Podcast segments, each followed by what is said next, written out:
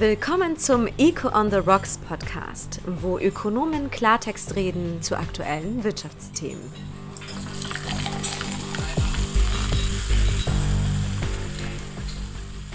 Heute mit Veronika Weißer, Peter Fischer und am Mikrofon Jörg Müller. Hallo Veronika. Hallo zusammen. Hi Peter. Hallo zusammen. Ja, schön wieder in dieser Konstellation zu diskutieren. Unsere heute Folge ist ja der Jahreszeit entsprechend weihnachtlich. Es geht um Geschenke und Tannenbäume sowie natürlich bei uns Ökonomen um Wohlfahrtseffekte und Detailhandelsumsätze. Aber zuerst, Veronika, welches Weihnachtsgeschenk hast du am schnellsten wieder weiter verschenkt oder gar weiterverkauft? Ja, ich habe mal eine wunderschöne Puppe bekommen. Äh, da war ich so zehn Jahre alt. Erstmal habe ich nicht mehr mit Puppen gespielt und zweitens waren Puppen nie mein Ding. Also das habe ich dann gerade mal meiner Mutter zurückgegeben und gesagt, das kannst du weitergeben.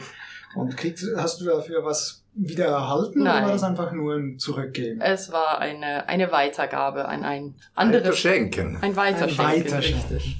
Ja, du bist da gar nicht so alleine. Äh, ING fand mal in einer Umfrage heraus, dass äh, 15% der in Europa befragten Personen unerwünschte Weihnachtsgeschenke erhalten haben. Und äh, über die Hälfte, die haben es ganz nett und artig behalten. 25% haben es weitergeschenkt, wie du. Und äh, 14% weiterverkauft. Das waren wahrscheinlich dann andere Ökonomen. Aber ja, Peter, was war denn dein Lieblingsweihnachtsgeschenk, das du auf keinen Fall hättest weiterschenken wollen? Gut, als Kind hat mir mein Götti so eine elektrische Eisenbahn geschenkt und dann kam da immer wieder was dazu. Darauf habe ich mich sehr gefreut und äh, das hätte ich niemals weitergegeben. Ja, was wir heute sicher auch nicht weitergeben würden, wäre ist dein Geschenk, Peter. Du hast uns nämlich was mitgebracht, was Spezielles. Ja gut, auch zu Weihnachten sollte man ja etwas, äh, etwas trinken. Ich habe euch äh, Leumu Jahrgangs Glühwein 2022 mitgebracht. Das ist ein finnischer Glühwein, der eigentlich kein Glühwein ist, weil er aus Beeren gemacht ist. Ähm, und da machen die jedes Jahr einen anderen.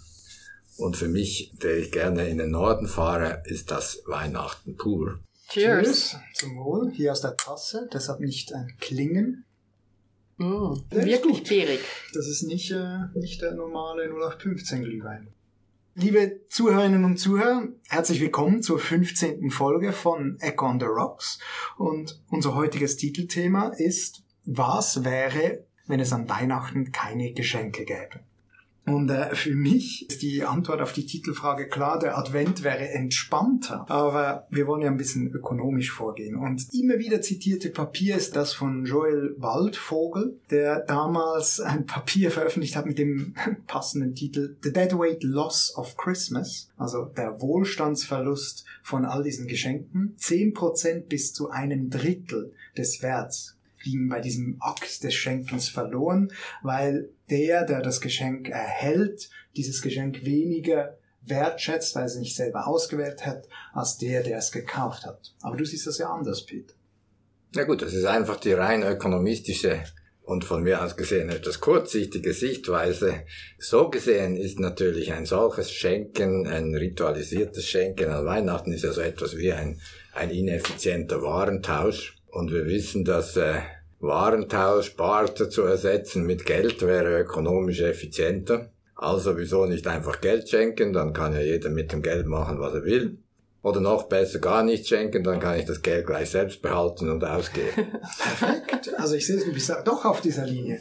Nein, das äh, sehe ich nicht so. Äh, Ich glaube, natürlich hat das was, oder? Dass äh, eine gewisse Gefahr besteht, dass ich beispielsweise das schenke, was ich gerne selber hätte. Ähm, ich Ja, mag, oder äh, einfach das, was jemand vielleicht schon sogar hat, fünffach vielleicht schon hat oder gar nicht mag, in einer Farbe, die man nicht mag. Also ich bin da durchaus auf der klassischen Linie der Ökonomen, die eigentlich sagen, ja, dieses Weihnachtsschenken, das ist völlig unökonomisch. Und es kommt nicht nur hinzu, dass man wahrscheinlich das Falsche schenkt, äh, sondern auch noch, dass man auch zum falschen Zeitpunkt schenkt. Denn Optimierung im Sinne des Wohlfahrt, der Wohlfahrt geht, da geht auch darum, wann ich was eigentlich brauche und möchte.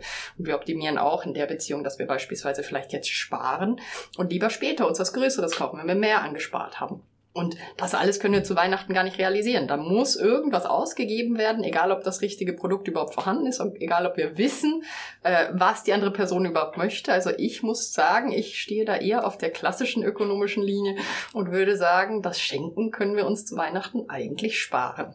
Also was man in der Forschung, Verhaltensforschung teilweise sieht, ist natürlich, dass wenn Schenken erzwungen ist und äh, eigentlich wider Willen erfolgt, dann ist es auch nicht sehr effizient.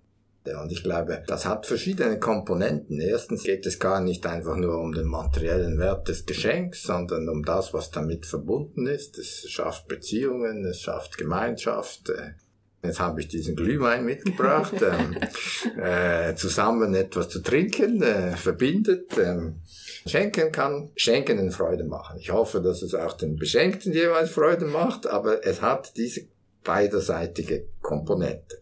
Also vielleicht können wir da sagen, auf der Empfängerseite macht es eigentlich weniger Sinn oder zumindest Bargeld wäre für den Empfänger effizienter. Aber der Schenkende, der hat auf jeden Fall was davon zu schenken, ob das jetzt Bargeld ist oder was anderes. Denn wir wissen ja so aus der Forschung, dass jemand, der schenkt, der ist glücklicher. Und insofern, äh, ja, in, in der Beziehung kann man sagen, doch, also schenken sollten wir. Vielleicht sollten wir uns darüber unterhalten, was für Schenken denn das richtige Schenken wäre. Also ich glaube schon, dass ein gutes Geschenk mehr Nutzen stiftet häufig als Geld. Zumindest, wenn man nicht dringend Geld braucht. Mhm. Wenn mir beispielsweise mein, meine Frau oder so etwas schenkt, was mich jetzt besonders freut, dann zeigt sie mir damit, dass sie weiß, was mich freut und mich versteht und mir eine Freude machen will. Und dann ist vielleicht das Geschenk selbst ist gar nicht so wichtig, sondern das Zeichen, das damit verbunden ist. Oder äh, wenn ich äh, ja, wenn, wenn ich etwas geschenkt erhalte von zu meiner großen Überraschung von Jörg oder so, ähm, oder dann, die Kekse von dir, du kriegst regelmäßig, dann wirst du mit Geschenken überhäuft. Dann ist die Überraschung schon eine große Freude und dann äh, ist es ja so nett, dass, äh, dass ich, äh, wie gesagt, äh, viel mehr Freude habe, als wenn ich mir jetzt die Kekse selber gekauft hätte. Ich mache dir jetzt ein kleines Geschenk. Ich eil dir nämlich zur Hilfe. Es stimmt ja tatsächlich, dass die Forschung schon auch sieht, dass es diese diesen immateriellen Wert gibt.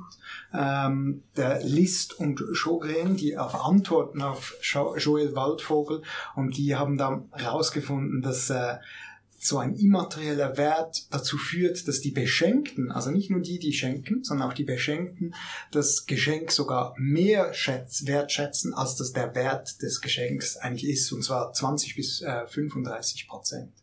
Also eigentlich nur eindrücklich. Ist das aber eine kurz, ein kurzfristiger Effekt oder ein langfristiger Effekt? Denn ich muss zum Beispiel sagen, bei mir, wenn ich dann Sachen erhalte, die ich ja nicht so wirklich brauche, dann kommen zusätzliche Lasten dazu. Wo stellt man das Ding ab? Da muss man es putzen, sauber halten, abstauben. Also irgendwie, glaube ich, ist das so ein bisschen ein gemischtes Bild in der ganzen Sache. Okay, ich sehe es. Ich glaub, also man sollte vielleicht, wir nicht überzeugen. man sollte vielleicht nicht Geschenke machen, die belasten. Dinge, die du dann jedes Mal aufstellen musst, wenn ich dich besuche, das ist vielleicht nicht das Ideale. Aber dann ähm, wären ja vielleicht Gutscheine eine gute Lösung. Oder wie sieht dir das aus ökonomischer Sicht? Oder ist das schon wieder zu transaktionsfokussiert? Also ich finde ja Gutscheine eigentlich eine gute Lösung, weil da hat man sich darüber informiert, was interessiert die Person. Man hat sich also schon Gedanken gemacht. Man hat etwas Physisches, was man überreicht. Ich denke, das hat auch einen Effekt, einen gesellschaftlichen Effekt. Das Zusammensein, das sich gegenseitig etwas geben, in die Hand drücken. Vielleicht sollte man irgendwie ein, ein größeres, äh, einen größeren Umschlag nehmen oder so, dass es auch wirkt. Aber dann, wenn die Person, die empfängt, da auch eine gewisse Wahlfreiheit hat innerhalb des Gutscheins, ähm, was mache ich jetzt genau damit oder wann löse ich das ein, wann gehe ich zum Beispiel ins Theater, wenn es mir passt und nicht zu der Aufführung, wo ich eigentlich sowieso was anderes vorhätte, ähm, dann scheint das mir schon sinnvoller zu sein. Ich denke auch, da gibt es viele Möglichkeiten, oder? Und das kann mich ja zu etwas bewegen, was ich äh, vielleicht sonst nicht um. Ich habe immer wenig Zeit, ich gehe viel zu wenig ins Theater oder ins Konzert. Würde mir jetzt jemand einen Gutschein schenken für ein Theater oder ein Geschenk, äh, ein Konzert. Zum Beispiel vielleicht noch, dass derjenige, der schenkt, mitkommt oder so. Dann wird es noch zu einem Erlebnis oder so. Dann ist es etwas äh, äh, besonders Gemeinschaftsbildendes. Oder das ist äh, Und, und was du gesagt hast, da gibt's auch noch ein, ich meine, die Ökonomie ist viel interessanter, finde ich, als viele denken. Es ist einfach nicht so, dass da nur der Homo economicus ist, der seinen individuellen Nutzen in, in monetär maximiert, sondern da gibt's viele zwischenmenschliche Dinge. Es gab ein Experiment, da hat man jemandem Geld gegeben oder man hat das Geld aufwendig eingepackt mhm. und ihm geschenkt. Und diejenigen, die das aufwendig eingepackte Geld erhielten, waren erfreuter und haben sich nachher mehr angestrengt als diejenigen, die einfach das Geld in die Hand gedrückt kriegten. Und der Aufwand vom Einpacken hat das wettgemacht. Man muss ja eine Vollkostenrechnung machen. Also die Banküberweisung ist nicht gleich dem schön verpackten Bargeld oder der Gutschein, der schön, schön verpackt ist, ist sicher wichtiger, als, äh, besser als äh, die Bank äh, Online-Überweisung oder was auch immer. Genau. Mit dem Gutschein macht man aber immerhin jemandem sicher ein Geschenk, nämlich äh, je nachdem, wenn man einen Gutschein für ein Geschäft ähm, schenkt. Äh, viele Gutscheine werden nicht eingelöst und so macht man immer in dem Detailhandel ein Geschenk. Laut in den, in den USA sollen es äh, 4% aller Gutscheine sein, die nicht eingelöst werden. Ich will auch gar nicht abstreiten, dass es, äh, dass es nicht so einfach ist, äh, gute Geschenke zu machen und dass das mal, mal anstrengend sein kann. Äh, früher habe ich häufig, und ich will nicht ausschließen, dass das äh, wieder passiert, in den letzten zwei Tagen meine Geschenke gesucht. Trotzdem finde ich Schenken ist wirklich schön. Solche Rituale sind gemeinschaftsbildend, oder? Haben wir Schenken stärkt die Freundschaft. Man kennt das ja teilweise im Extrem in, in Gesellschaften, wo man letztlich äh, Vorteile, Bevorteilungen oder so austauscht, äh, die eigentlich, man nennt das heute teilweise auch Korruption oder die darauf aufbauen, dass man sich einander irgendwelche Dinge gibt und so. Das ist die Extremform, oder? Aber ich glaube, dass in einem netten Sinn Schenken auch eben Gemeinschaft bildet, Freundschaften stärkt. Ja, ich glaube, dass da würde ich sagen, das stimmt wahrscheinlich. Ich hoffe natürlich, dass mein Wein, den ich mitgebracht habe, euch jetzt auch schmeckt. Und zwar, ich habe einen Eiswein mitgebracht. Ich dachte, der Weihnachtsmann, der kommt aus kühlen Regionen. Dies ist ein Eiswein aus Kanada. Ähm, und zwar, der heißt Number 99 von Wayne Gretzky's Estates. Und ich persönlich bin großer Fan von Eiswein. Ich bin gespannt, wie der euch schmeckt. Ja. Heute sind wir ja wirklich breit nach Glüh.